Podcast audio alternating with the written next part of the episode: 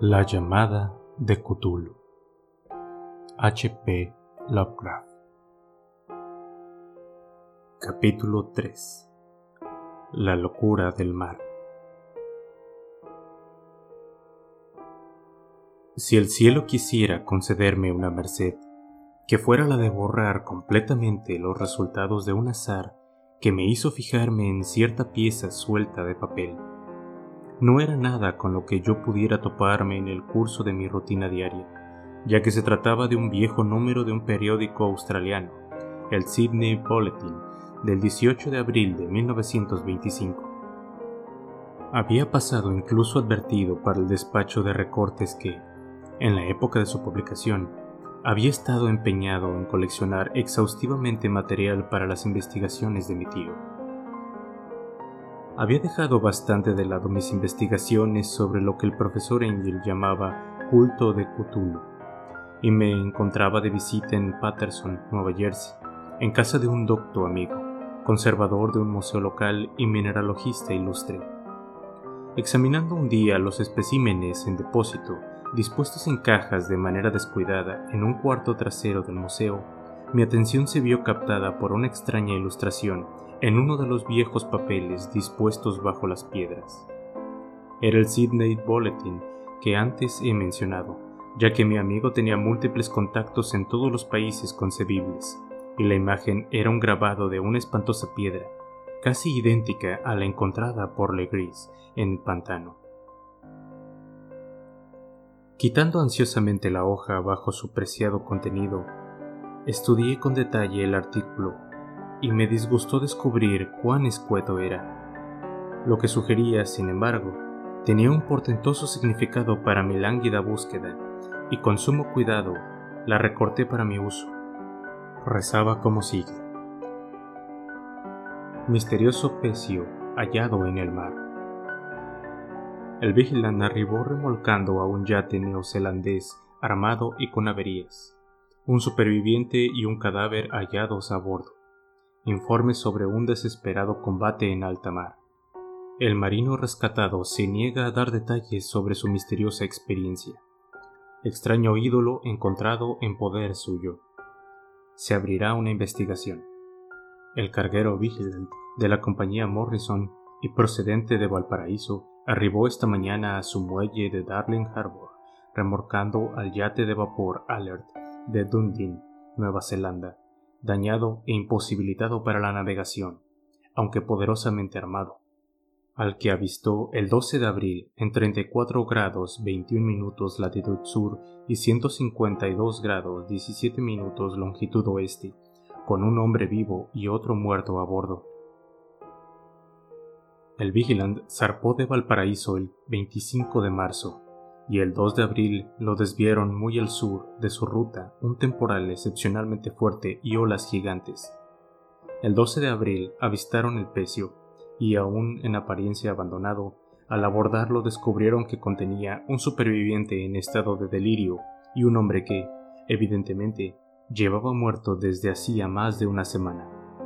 El superviviente aferraba a un horrible ídolo de piedra de origen desconocido de unos 30 centímetros de altura, sobre cuya naturaleza las autoridades de la Universidad de Sydney, la Royal Society y el Museo de College Street se mostraron perplejos, y que el superviviente dijo haber encontrado en el camarote del yate, en un altar pequeño y tallado de aspecto vulgar.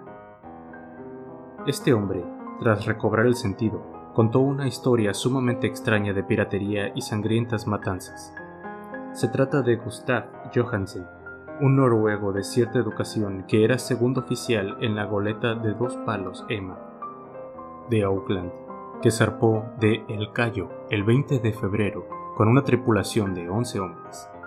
Según contó, el Emma se retrasó y fue arrastrado muy al sur de su curso por una gran tormenta del 1 de marzo y el 22 de ese mismo mes en 49 grados 51 minutos latitud sur y 128 grados 34 minutos longitud oeste, se cruzó con el Alert, tripulado por una banda de canacos y mestizos extraños y de aspecto maligno. Tras haberles estos ordenado de manera perentoria que viraran en redondo, el capitán Collins rehusó, por lo que la extraña tripulación comenzó a disparar salvajemente y sin previo aviso contra la goleta con una batería de cañones de bronce particularmente pesada, que formaba parte del armamento del yate.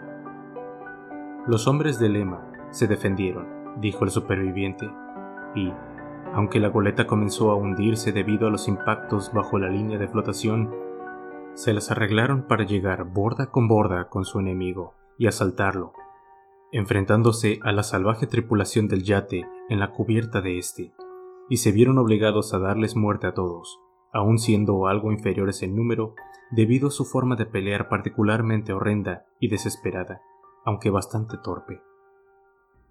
Tres de los hombres de lema, incluidos el capitán Collins y el primer oficial Green, resultaron muertos, y los ocho restantes, bajo el mando del segundo oficial Johansen, procedieron a tripular el yate capturado, aproando en su dirección originaria con objeto de comprobar si existía alguna razón para que se les hubiera ordenado virar en redondo.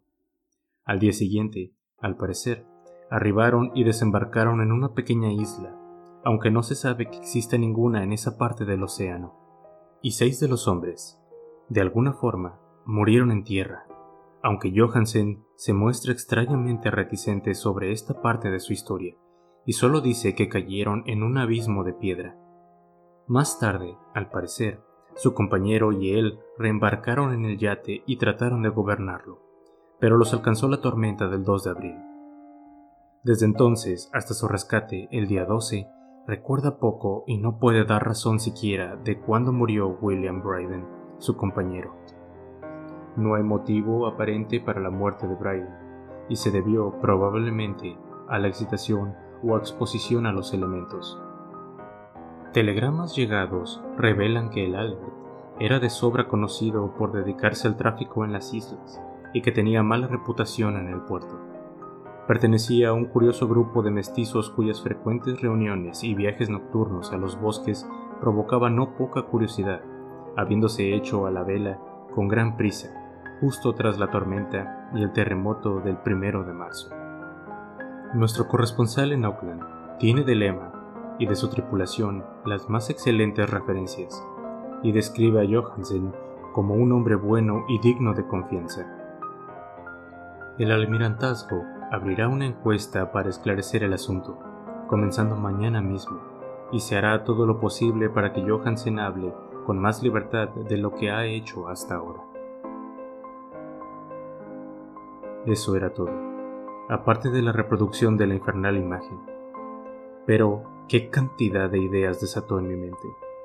Aquí había un nuevo tesoro de datos acerca del culto de Cthulhu, así como clara evidencia de que existían extraños intereses tanto en el mar como en la tierra. ¿Qué motivo había incitado a la tripulación mestiza a ordenar virar a Lema mientras navegaba en aquellas aguas con su odioso ídolo?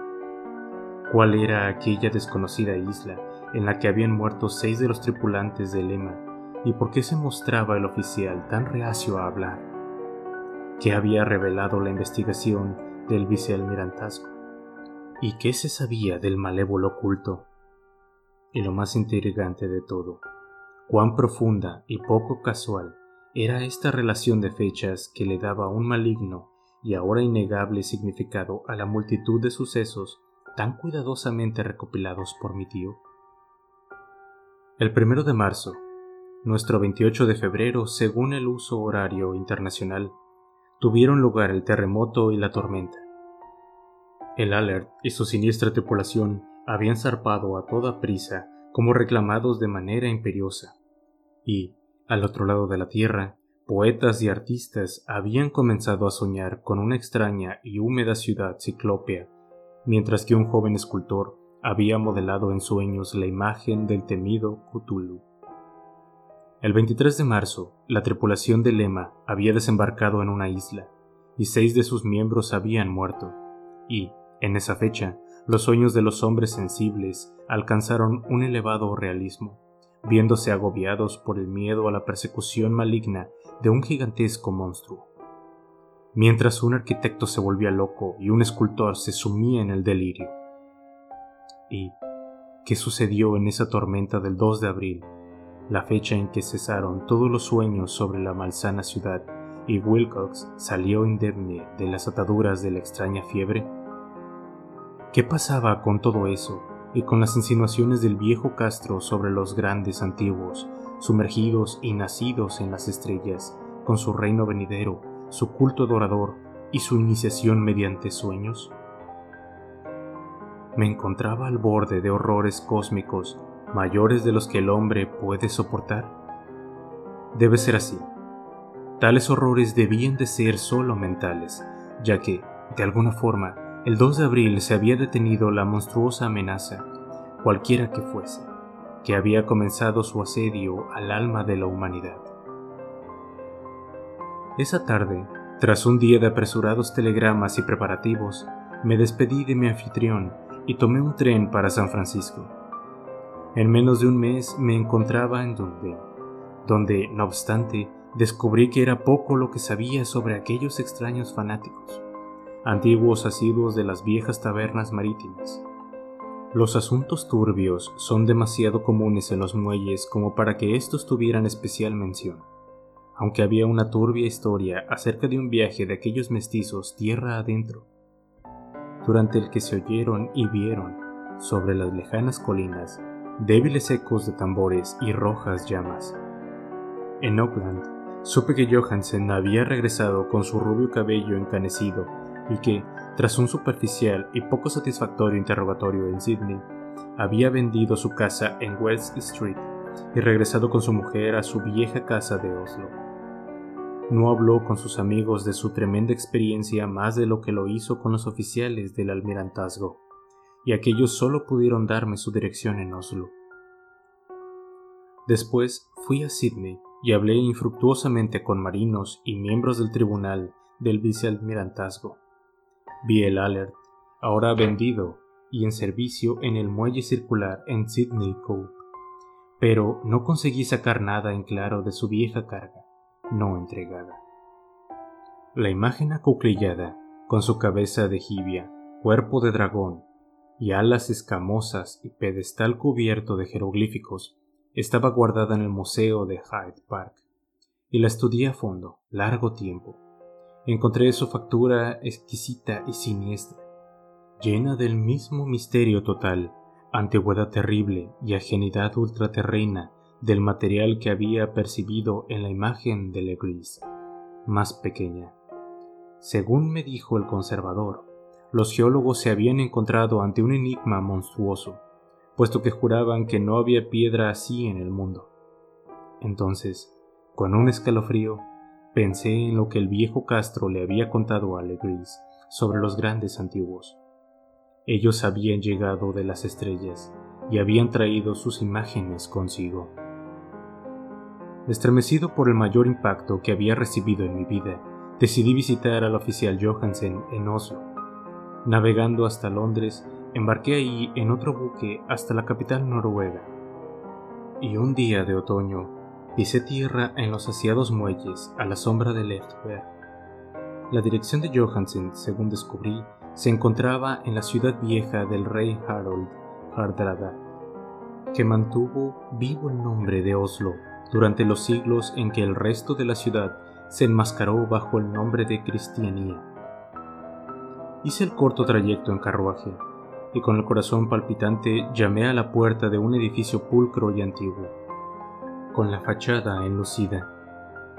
Una mujer de rostro triste, vestida de luto, respondió a mi llamada y me sentí anonadado cuando, en un inglés deficiente, me informó de que Gustav Johansen había muerto. No había sobrevivido mucho tiempo a su regreso me dijo su mujer, ya que los sucesos de 1925 en alta mar habían quebrantado su salud. No le había contado más que al resto, pero había dejado un largo manuscrito sobre materias de la profesión, según decía, escrito en inglés, evidentemente para salvaguardarlo de los peligros de una lectura casual. Durante un paseo por una callejuela, Cerca del embarcadero de Gotemburgo cayó un atado de periódicos desde la ventana de un ático y le golpeó. Dos marineros indios lo ayudaron a incorporarse, pero antes de que pudiera llegar la ambulancia, había muerto. Los médicos no encontraron nada que pudiera explicar su fin, y lo achacaron a problemas del corazón, así como a una constitución debilitada. Me sentí entonces alcanzado por un oscuro terror que ya nunca me abandonará hasta que yo también descanse en paz, muerto por accidente o no. Tras convencer a la viuda de que mi conexión con las materias de la profesión eran suficiente como para que me confiase el manuscrito, me llevé el documento y comencé a leerlo en el barco de Londres. Era algo simple e inconexo, el esfuerzo de un marinero por hacer un diario a posteriori. E intentaba recordar día a día aquel último y espantoso viaje. No puedo intentar transcribirlo literalmente, con todas sus incongruencias y redundancias, pero puedo contar lo esencial, lo bastante para que se comprenda por qué el sonido del agua contra los costados del buque se me hizo tan insoportable que me taponé los oídos con algodón. Johansen, gracias a Dios, no lo sabía todo, aun cuando vio la ciudad y el ser.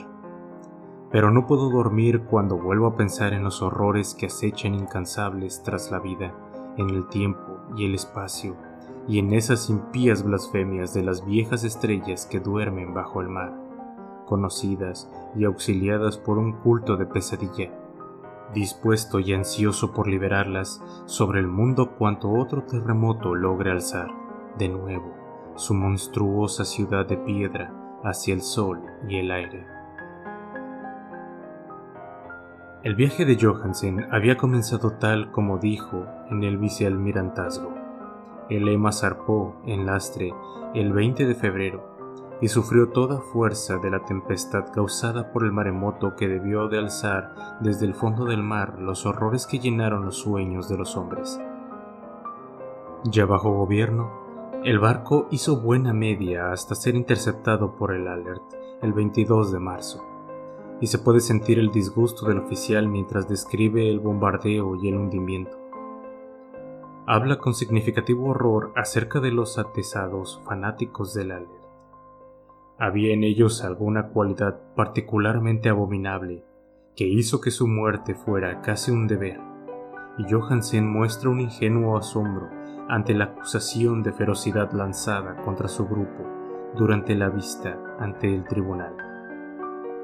Luego, asusados por la curiosidad, a bordo del yate capturado y bajo el mando de Johansen, avistaron una gran columna de piedra que surgía del mar y en 47 grados 9 minutos latitud sur y 26 grados 43 minutos longitud oeste Llegaron a una costa hecha de barro, agua y construcciones ciclópeas, llenas de algas, que no podían ser otra cosa que la tangible sustancia del supremo horror terreno, la pesadillesca ciudad muerta de Arliet. Construida en antiquísimos eones, antes de la historia, por los inmensos y espantosos seres bajados de las oscuras estrellas. Ahí yacen el gran Cthulhu y sus hordas, ocultos en verdes criptas fangosas y enviados al fin, tras ciclos incalculables, los pensamientos que llenan de miedo los sueños de los sensibles y que llaman de manera imperiosa a los devotos a comenzar un peregrinaje de liberación y restauración.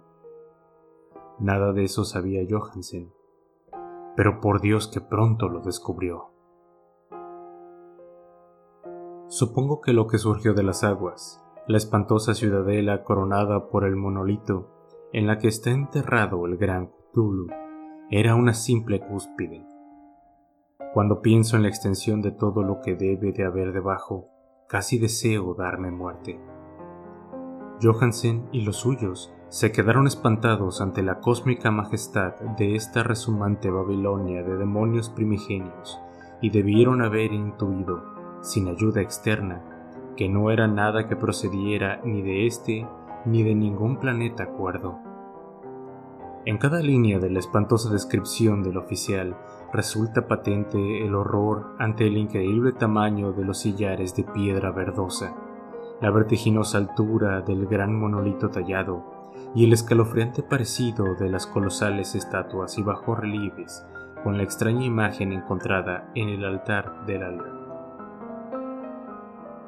Sin conocer el futurismo, Johansen describe algo muy parecido cuando habla de la ciudad, ya que, en vez de referirse a estructuras definidas o edificios, se detiene solo en vagas impresiones causadas por vastos ángulos y superficies de piedras. Superficies demasiado grandes para pertenecer a seres normales o apropiados a esta tierra. Superficies impías, llenas de horribles imágenes y jeroglíficos. Menciono su referencia a ángulos porque sugieren algo a lo que Wilcox había aludido al hablar de sus espantados sueños. Había dicho que la geometría del lugar con el que había soñado era anormal, no euclidiana, e insinuaba de forma espantosa esferas y dimensiones muy alejadas de la nuestra. Y ahora un culto marinero sentía lo mismo al observar aquella terrible realidad. Johansen y sus hombres desembarcaron en una empinada orilla fangosa de esta monstruosa acrópolis y treparon resbalando sobre los titánicos bloques resumantes que no habían sido hechos para escalera de mortales.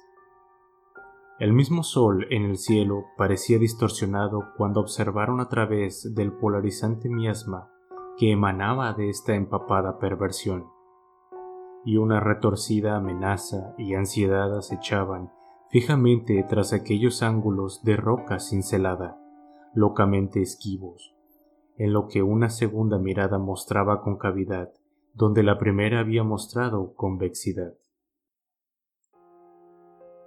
Aún antes de ver algo más definido que piedra, limo y algas, algo muy similar al miedo había tocado ya a todos los exploradores. Cada cual hubiera salido corriendo de no haber temido el desprecio de los demás, y fue solo de mala gana como buscaron, en vano como luego quedó demostrado, algún recuerdo que llevarse consigo. Fue Rodríguez el portugués quien trepó hasta el pie del monolito y gritó acerca de lo que había encontrado. El resto lo siguió y miró con curiosidad la inmensa puerta tallada con el, ahora familiar, calamar dragón en bajo relieve. Era, según Johansen, como una enorme puerta de granero. Y todos sintieron que era eso, una puerta. Gracias a los ornamentados dintel, umbral y jambas, aunque no pudieron decidir si era plana como una escotilla o sesgada como la portezuela de un sótano. Como Wilcox hubiera dicho, la geometría del lugar era completamente errónea. Uno no podía estar seguro de que el mar y el suelo estuvieran horizontales, ya que las posiciones relativas de las cosas parecían variar de forma fantasmal. Bryden empujó la piedra por varios sitios, sin resultado. Luego Donovan tanteó delicadamente por el borde, presionando cada punto por separado. Trepó sin fin a lo largo de la grotesca moldura de piedra, es decir, podemos llamarlo trepar si aquello no era completamente horizontal. Y los hombres se preguntaron cómo una puerta en el universo podía ser tan grande. Entonces, muy suave y lentamente, el inmenso portón comenzó a girar hacia adentro, y vieron que estaba equilibrado. Donovan se deslizó o se impulsó de alguna forma hacia abajo o a lo largo de la jamba y se reunió con sus compañeros. Cada cual observó el extraño retroceso del portón, monstruosamente esculpido. En aquella fantasía de prismática distorsión, se movió anormalmente de una forma diagonal, por lo que todas las reglas de la materia y la perspectiva parecían trastocadas.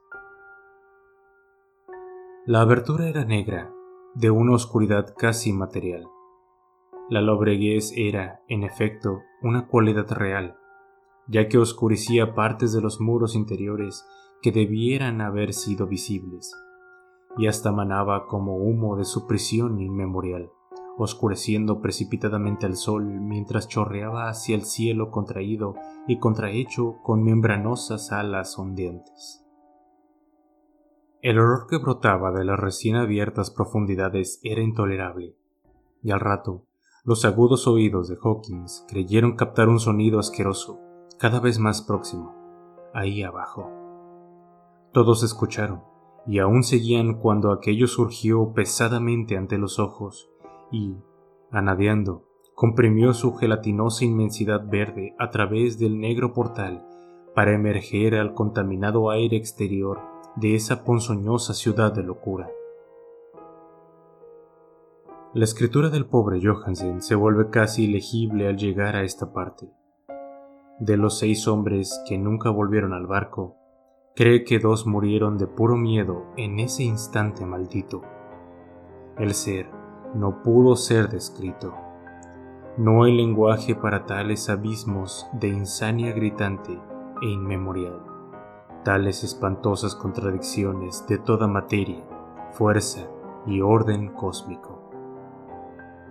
Una montaña caminando, otra trastabillando. Dios mío, ¿qué tiene de extraño que al otro lado de la Tierra un gran arquitecto se volviera loco y el pobre Wilcox fuera atacado de fiebres en ese instante telepático? El ser de los ídolos, el verde y viscoso engendro de las estrellas, había despertado para reclamar lo que era suyo. Los astros volvían a ser propicios, y lo que el antiguo culto, aun queriendo, no había podido hacer, lo había conseguido por accidente una banda de inocentes marineros. Tras miles de millones de años, el gran Tulu estaba libre de nuevo y rebosante de alegría. Tres hombres fueron barridos por aquellas fofas garras antes de que nadie pudiera darse la vuelta. Descansen en paz, si es que hay descanso en el universo. Eran Donovan, Guerrera y Angstrom. Parker resbaló mientras los tres que quedaban se sumían frenéticamente en interminables visiones de piedra cubierta de algas, huyendo hacia el bote, y Johansen jura que se lo tragó un ángulo de sillería que no tendría que haber estado ahí, un ángulo que, pese a ser agudo, se comportaba como si fuera obtuso. Así que solo Bryden y Johansen llegaron al bote y bogaron a la desesperada rumbo al alert, mientras la montañosa monstruosidad descendía con laxitud a través de fangosas piedras y titubeaba tambaleante al borde de las aguas. Aún queda bastante presión a pesar de que todos habían desembarcado, y les llevó solo unos instantes de febril ajetreo arriba y abajo, entre ruedas y maquinarias, el poner en marcha el alerta. Lentamente, entre los distorsionados horrores de esa indescriptible escena, comenzó a batir las letales aguas, mientras, al borde de la sillería de esa orilla del osario, que no era de esta tierra, el titánico ser de las estrellas se debatía y balbuceaba como Polifemo maldiciendo el fugitivo barco de Odiseo. Entonces, más poderosamente que el citado cíclope, el gran Cthulhu entró oleosamente en las aguas y comenzó a perseguirlos con inmensos golpes de cósmica potencia que alzaban olas. Bryden miró atrás y enloqueció, riendo y riendo de manera estridente hasta que le alcanzó la muerte en el camarote, mientras Johansen deambulaba delirante. Pero Johansen no se había rendido. Sabiendo que el ser, sin duda, alcanzaría al alert antes de que éste hubiera logrado plena presión de vapor, decidió una maniobra desesperada y, dando todo avante, corrió como el rayo por cubierta e hizo girar el timón hubo un tremendo arremolinar y espumear del agua malsana, y mientras la presión de vapor subía y subía, el valeroso noruego enfiló contra la perseguidora gelatina que se alzaba sobre la sucia espuma como la proa de algún galeón demoníaco. La espantosa cabeza de calamar, con sus serpenteantes tentáculos, se alzaba sobre el bauprés del sólido yate, pero Johansen la enfiló sin miedo. Hubo un estallido, como el de una vejiga al explotar, una resbaladiza asquerosidad como la que brota de un pez globo atravesado, un hedor como el de un millar de tumbas abiertas, y un sonido que el cronista no pudo plasmar por escrito. Por un instante, el buque se vio envuelto en una acre y cegadora nube verde, y luego solo hubo un ponzoñoso hervidero a popa donde, Dios santo, la derramada plasticidad de aquel engendro de las estrellas estaba reconstruyendo nebulosamente su odiosa forma original, mientras que la distancia aumentaba a cada segundo a medida que la alerta ganaba impulso gracias a su cada vez mayor presión de vapor. Eso fue todo. Tras aquello, Johansen estuvo meditando sobre el ídolo que había en el camarote y apenas atendió su alimentación y la del risueño maníaco que lo acompañaba. Tras el primer impulso de huida, no intentó navegar, ya que la reacción había afectado a su espíritu. Luego llegó la tormenta del 2 de abril y una avalancha de nubes en su mente. Hay una sensación de espectral girar a través de cimas líquidas de infinito de vertiginosos viajes a través de tambaleantes universos en la cola de un cometa, de histéricas zambullidas de la cima a la luna y de la luna de vuelta a la cima, todo acompañado por el carcajeante coro de los locos, los risueños dioses primigenios y los verdes y alados diablillos burlones del tártaro. Tras el sueño vino el rescate, el vigilante el tribunal del vicealmirantazgo, las calles de Dunedin y el largo viaje de vuelta a la vieja casa en el Egbert. No pudo contar nada, porque habrían pensado que se había vuelto loco. Escribiría cuanto sabía antes de morir, pero su mujer no debía sospechar nada. La muerte sería una merced si así pudiera borrar sus recuerdos. Eso es lo que decía el documento que leí. Y ahora lo tengo guardado en la caja de hojalata junto al bajo relieve y los papeles del profesor Angel. Adjunto estará esto que escribo, esta prueba de mi propia cordura, en la que se ha unido lo que espero que nunca más sea hilado. He entrevisto todo el horror que puede albergar el universo, e incluso los cielos primaverales y las flores del verano en adelante estarán emponzoñados para mí. Pero no creo que mi vida sea demasiado larga. Terminaré como mi tío, igual que el pobre Johansen.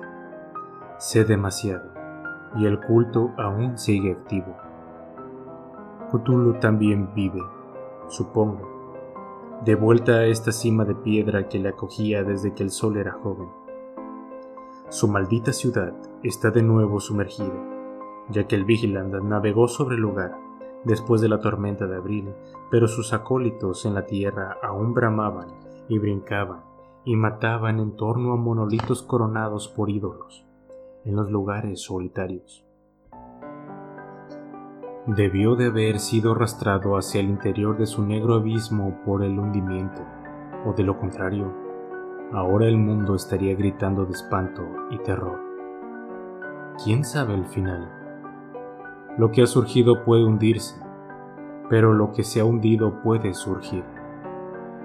El espanto aguarda y sueña en la profundidad, y la decadencia se extiende por las tambaleantes ciudades de los hombres. Llegará el día, pero no debo pensar en ello.